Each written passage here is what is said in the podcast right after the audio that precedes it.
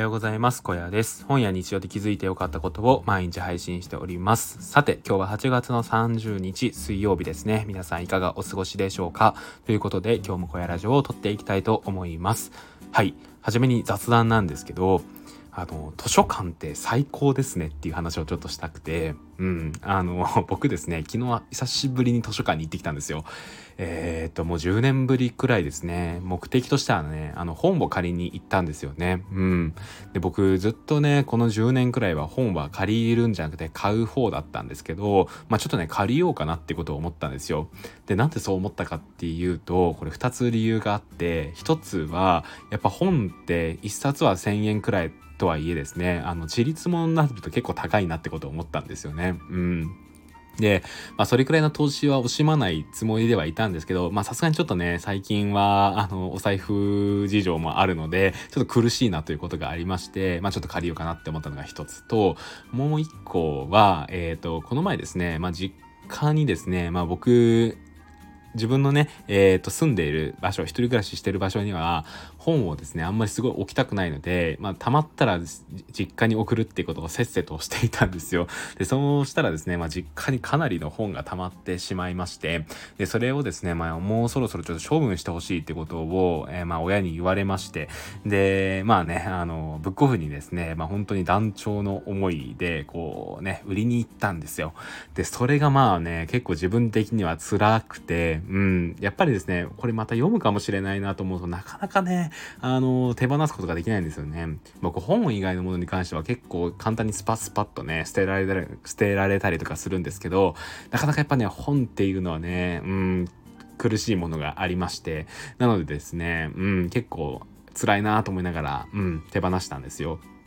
でいう経験をした時に本って買ったら手放すことを考えないといけないし、まあ、あのちゃんと紙の本の場合ですね。であとはですね、まあ、どんどんどんどんかさばっていくしでですねあのまあ買えば買うほど、まあ、お金もね結構かかるしってことで、まあ、本借りた方がいいんじゃないってことをこう気づきまして、まあ、一周回って気づいたみたいな感じですね。で昨日久しぶりに、まあ、地元の図書館に行ってきました。でですね、えっ、ー、とまあ図書館のカードを再発行しまして、で、まあついでにですね、ちょっとちらっと見に行ったんですよ。で、僕が昨日行った図書館っていうのは、ほんとちっちゃい図書館なんで、あの、まあそんなに数自体は置いてないんですけど、まあどんなもんがあるんかなと思って見に行ったらですね、結構自分が気になってる本がいろいろありまして、うん。で、あ、この小説読みたいと思ったんだなとかね、あの、そういうのが結構あって、わ、図書館最高じゃん、これ無料なのと思いながら3冊くらい借りてきたんですよね。うん。で、え、ー、と、借りてきた中の1冊について今日は話をしていこうかなということを思います。まあ、なんでこのままちょっと雑談の続きとして話をしていきますね。はい。ということでですね、今日の話したいこと、タイトルにもある通りなんですけど、えー、っとですね、苦しみを比較することはできないということをお話ししていこうかなということを思っております。はい。えー、苦しみというのはですね、まあ本当に生きてる限りですね、まあ大なり小なり感じる瞬間っていうのはあるんじゃないのかなっていうことを思います。で、それっていうのはですね、他人と比較することはできないなっていうことを本を読んで気づいたので、ちょっとそれを話していきますね。うん。で、えっ、ー、と、昨日借りた本、早速一冊読読み終わりまして、で、その本がですね、瀬尾舞子さんの夜明けのすべてという本なんですよね。うん。これ聞いたことある方いらっしゃいますかね？瀬尾舞子さんといえばですね、そしてバトンは渡されたっていうね、えー、本が有名かなと思っております。えー、僕もですね、大学生の頃に読みまして、で、映画も見て、まあ本当に素敵なね、話だなってことを思覚えていたんですよ。で、まあそこからね、瀬尾舞子さんの本、まあ結構気になる本いろいろあるなと思いながら、からなかなか読めていなかったんですけど、昨日ですね、たまたま、えー、図書館に置いてあったんで借りて読んだという感じですね。うん。で、すごい読みやすくて、あっという間に一日で読んでしまったという感じなんですけど、この本がですね、まあ、結構重い話ではあったんですよ。ただやっぱその中でもですね、まあこういろいろと考えさせられる部分があって、で、今このラジオを撮ってるって感じですね。うん。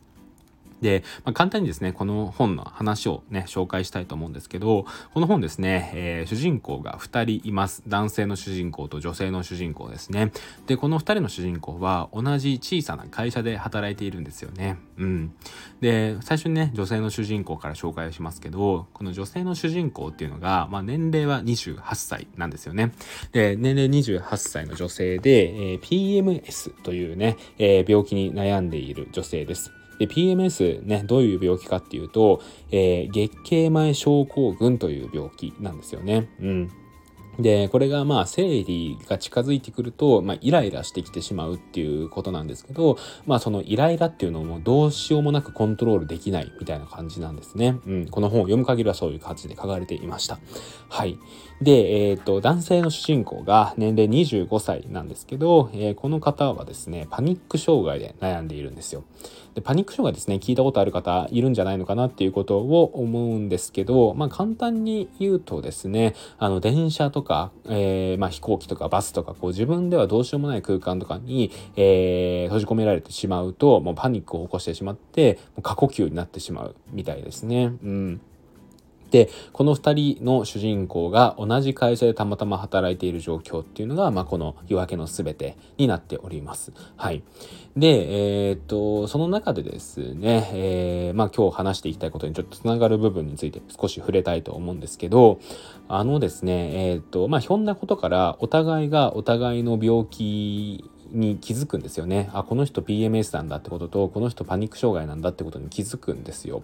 で、その時に、あの、ですね、自分の病気に関してはこんなに苦しい病気はもうないってことをね、まあ本当に思っていて、まあ実際ね、ここに書かれていることを読むと、確かに辛いな、辛そうだなってことを思うんですよね。ただ、相手の病気に関しては、もっと俯瞰して見ているんですよね。うん。なんかその、女性であれば、この男性のパニック障害に対して、パニック障害だったらもっとこういうことすればいいんじゃないとか、ああいうことすればいいんじゃないってことを気軽に提案できるんですよ。うん。で、逆もしかりで、この男性の主人公はですね、女性の PMS、イライラに対して、イライラしてるときはこういうことすればいいんじゃないああいうことすればいいじゃないってことをね、まあ、こう俯瞰して提案できるんですよね。うん。で、やっぱここから分かることとしては、まあ、こう、自分の、えー、苦しみっていうのは、まあ、主観にどうしてもなってしまってそれをこう考えることが、えー、俯瞰して考えることが難しい中で、えー、他人のですね、えー、病気とかであれば結構それを俯瞰して考えることができるんだっていうことに、まあ、この話をね読んで思いました。うんで、えっ、ー、と、まあ、そこからですね、この、もうちょっと話として伝えていきたい部分があるんですけど、この、男性の主人公はですね、女性の主人公に対して、えっ、ー、と、まあ、こういうことを言うんですよね。うん。PMS だったらパニック障害よりもマシですね、みたいなことを言うんですよ。うん。それは本当にこう、何気なく放った言葉ではあるんですけど、それに対してね、女性の方が、まあ、男の子に対してですね、あの、まあ、ちょっと嫌味っぽく、病気にもランクってのがあるんだねっていうことを言うんですよね。うん。で、あ、これなかなかね、思うことあるなっていうことをね、うん、思ったんですよ。で、まあそこで、まあちょっと最初にこう苦しみを比較することって結構できないよなってことを思ったんですけど、まあその後にですね、その会社で働いている、えー、社長ですね、とこの女性の主人公が話すシーンがあるんですよ。うん。で、まあ、そこでですね、この女性の主人公が、まあ、60過ぎの社長なんですけど、に、まあ、この自分の病気のこととかいろいろ話すシーンがあった時に、そのね、えー、社長がですね、実は僕も40年以上悩んでいる病気があるんだよってことを言うんですよね。で、女性はですね、びっくりするんですよね。えー、って、なんかそんなもう、そんな素振りも見せないし、すごい優しい社長だから、まさかそんな自分と同じように何か抱えているなんて思わなかったですみたいなことを言って、えー、何なんですか？ってことを聞いたら、水虫に悩んでるってことを言うんですよね。で、えー、多分今このねラジオ聞いてる方もそうだと思うんですけどねあのこの女性の主人公も拍子抜けするんですよ。えー、水虫みたいな感じなんですよね。うん。なんですけどその社長はですね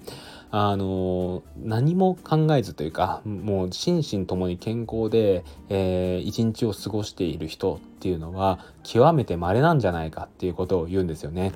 人は何かしらのことで悩んでいるっていうことを言うんですよ。それはもしかしたら、まあ男性であれば薄毛とかかもしれないし、肥満とかかもしれないし、まあ、自分みたいにあの水虫かもしれないみたいな感じなんですよね。うん。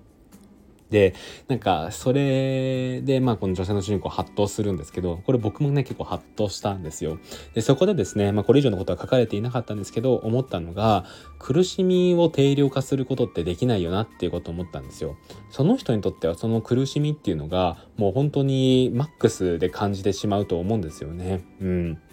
で、まあ、苦しみっていうのを、例えば数値化した時に、まあ、1から10まであったとするじゃないですか。っていう時にですね、あのこの社長の水虫と、えっ、ー、と、女性の PMS と男性のパニック障害っていうのはそれぞれ自分にとっては10で感じると思うんですよ。同じぐらいですね、えー、っと脳の中では、まあ、結構ね、えー、無意識に考えてしまうことがあったりとかこの先どうしようってことを同じね、えー、感じで思ってしまうと思うんですよね。でただ相手のことに関してはそれが、まあ、10よりも下ですよね。まあ6とか5とか、えー、まあ高くても7くらいで思うんじゃないのかなっていうことを思うんですよ。ってことを考えた時にそういうものをえー、っと何て言うか普遍的なものとして捉えることはできないなってことを思うんですね。その苦しみっていうのは人によっては全然こう上振れたりとかも下ぶれたりとも下ぶれるっていうのかな 下回ったりとかもすると思うのでそこをこうこのぐらいで自分よりは大したことないよねとか自分よりも大変だねとかそういうことをね思うことってできないなっていうことを思っているんですよね。うんでなんかこれって僕もすごい思ったことがあって自分もねあの適応障害っていうものを患った時にやっぱこんなになんかどん底を味わうことってあるんだかっていうことをまあ最初思ったんですよね。うん、その時はね本当に自分の苦しみ10ぐらいに思ったんですけどやっぱりそれを相手が同じ10として受け取ってくれることはまあこれはねあのないんじゃないかなっていうことを思うしあの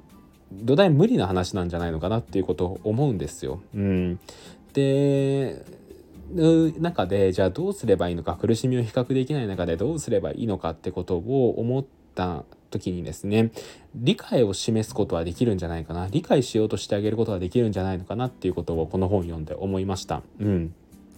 あのお互いですね主人公の男性女性がそれぞれの病気について俯瞰的に捉えて理解しようとしたみたいにですね僕らはですね苦しみを比較することはできないですけど相手の苦しみに対してこういうことしたらいいんじゃないああいうことしたらいいんじゃないとか提案したりとか、えー、こういう時はこういう風がいいんじゃないかっていうことを理解しようとしちゃおう理解しようとすることはできるんじゃないのかなっていうことを思ったんですよ。うん、で僕はねこれがすごい大事なことなんじゃないのかなっていうことを思っていてうん、そうやってですねお互いがお互い100%は理解できないけど理解しようとするだけで救われる思いっていうのはたくさんあるんじゃないのかなっていうことを思いました。うん、なので、えー、っとまあ、これからですねこれ自分の本を読んだの教訓でもあるんですけどあそれはそれほど辛くないよねっていうことは絶対に言っちゃいけないなっていうことを思いましたしなんかそこはやっぱりその人でしか感じれない苦しみっていうのがある中でそれをね、えー、少しでも寄り添ってあげれるような人でありたいななんてことをねこの本を読んで思いました。うん、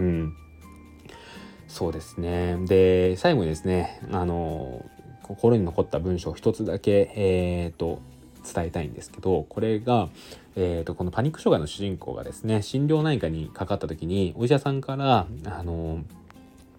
えー、まあ、顔色いいですねみたいなことを言われるシーンがあるんですよ。でそこであの薬を少し減り減らしますかって言われた時にこの主人公の男の子がですね薬を減らすっていうのは大変だって聞きますけどっていうことをね言ったんですよ。でそれに対してお医者さんが誰からってことを言ってで男性の主人公がですねまあネットでって言うんですよ。でここからの、えお医者さんの言葉が僕結構心に残ってるんですけど言いますね。えでしょうね、えー、簡単に手に入れられる情報なんて声が大きい人のものがほとんどですよ。えー、山添さんっていう主人公なんですけど山添さんのことを知ってる人が発している意見ではないでしょってことを言うんですよね。うわこれだよなってことを思って僕やっぱりこうネットの情報にすごい自分がそれこそ適応障害になった時っていうのは良くも悪くもすごい左右されて今はですねなんかそういう偏った意見ってどうなのかなってことをすごい思っているんですけどまさに僕が言いたいことこれだよなってことを思ったんですよ。本当に僕のことを知ってる人が発してる発言ではないから100%鵜呑みにしちゃいけないんですよね。うん、これ何でもそうだと思っていてこう自分がこう切羽詰まってこういっぱいいっぱいの時にネットとかで調べちゃうとそれが全てじゃないかってことをどうしても思っちゃうじゃないですか。でいう時にですねやっぱり本当に自分のことを知ってる人の発言ではないんだっていうねこの考えがあるかないかでだいぶ違うんじゃないのかなっていうことを思ってですね。うん。あなんかこの言葉を僕探してたなってことを思っています。はいという感じですね。うん。いやこの夜明けのすべてすごいですね。テーマとしてはね重いは重いんですけど重すぎないような書かれ方はしているので是非読んでみてほしいですね。あのー、うん、人それぞれやっぱ悩みって違うし、そんな中で人は生きているし、それをね、えー、やっぱりこう、社会として共生していかないといけない中でどう向き合っていくべきかみたいなことがいろいろと書かれているので、この本すごい僕はたまたまね、図書館で見かけて手に取った本ですけど、まあ、読んでよかったなーなんてことを思いました。はい。そんな感じですね。えっ、ー、と、昨日の放送についてコメントいただいたので、最後にコメントを、えー、返して終わりたいなということを思っております。はい、えー、昨日のフリーランスに憧れすぎていたの放送について、芋虫さんからコメントいただきました。芋虫さん、いつもありがとうございます。えー、読み上げさせていただきます。以前の様々な発信からフリーランスに憧れているんだろうなというのは感じていました。体験してみて気づく。その過程でいろいろ悩むこともあるとは思いますが、良い体験、良い経験をされているなと思いますよ。新しい道も楽しんでということで、芋虫さんいつもありがとうございます。本当にね、嬉しいコメントを毎回毎回 あの、ありがとうございます。本当にですね、うん、あのー、経験に勝るものはね、ないなってことを、まあ、思っていますね。やっぱり、うん、あのー、よくね、話として未来に行くか過去に行くかみたいなことをね、なんか出てきたりとか、面接とかでも聞かれたりとかするんですけど、僕過去には戻りたいなってことを全く思ってなくて、それなんでかっていうと、過去に戻ってやり直してしまうと、今の自分じゃなくなってしまうんですよね。うん。で、確かにですね、本当にこう、まあ、いろいろいい経験もあれば、あのー、ね、水経験というか、うん、あの、大変な経験とかもしてきた中なんですけど、だからこそですね、えー、っと、感じれる部分とか、あの、まあ、価値観として変わってきた部分っていうのは確かにあって、それをなくしたくはないなっていうことを思っているんですよ。なんでやっぱりこう、次の道っていうのも、まあ、きっとですね、きっと、ああ、しまったなとか あの、嫌だなとか思うことってたくさんあるんですけど、ああ、でもね、今までの自分がそこからいろいろ経験して学んできたようにですね、そこの経験っていうのも、えー、無駄じゃないなってことを思いますので、うん、あの、ここからの道も楽しんでいきたいななんてことを思っております。はい。ということで、えー、今日のホヤラジオここで終わりたいと思います。いただいたコメント、レーターは全て読み上げさせていただきます。ということで、また次の放送でお会いしましょう。えー、バイバーイ。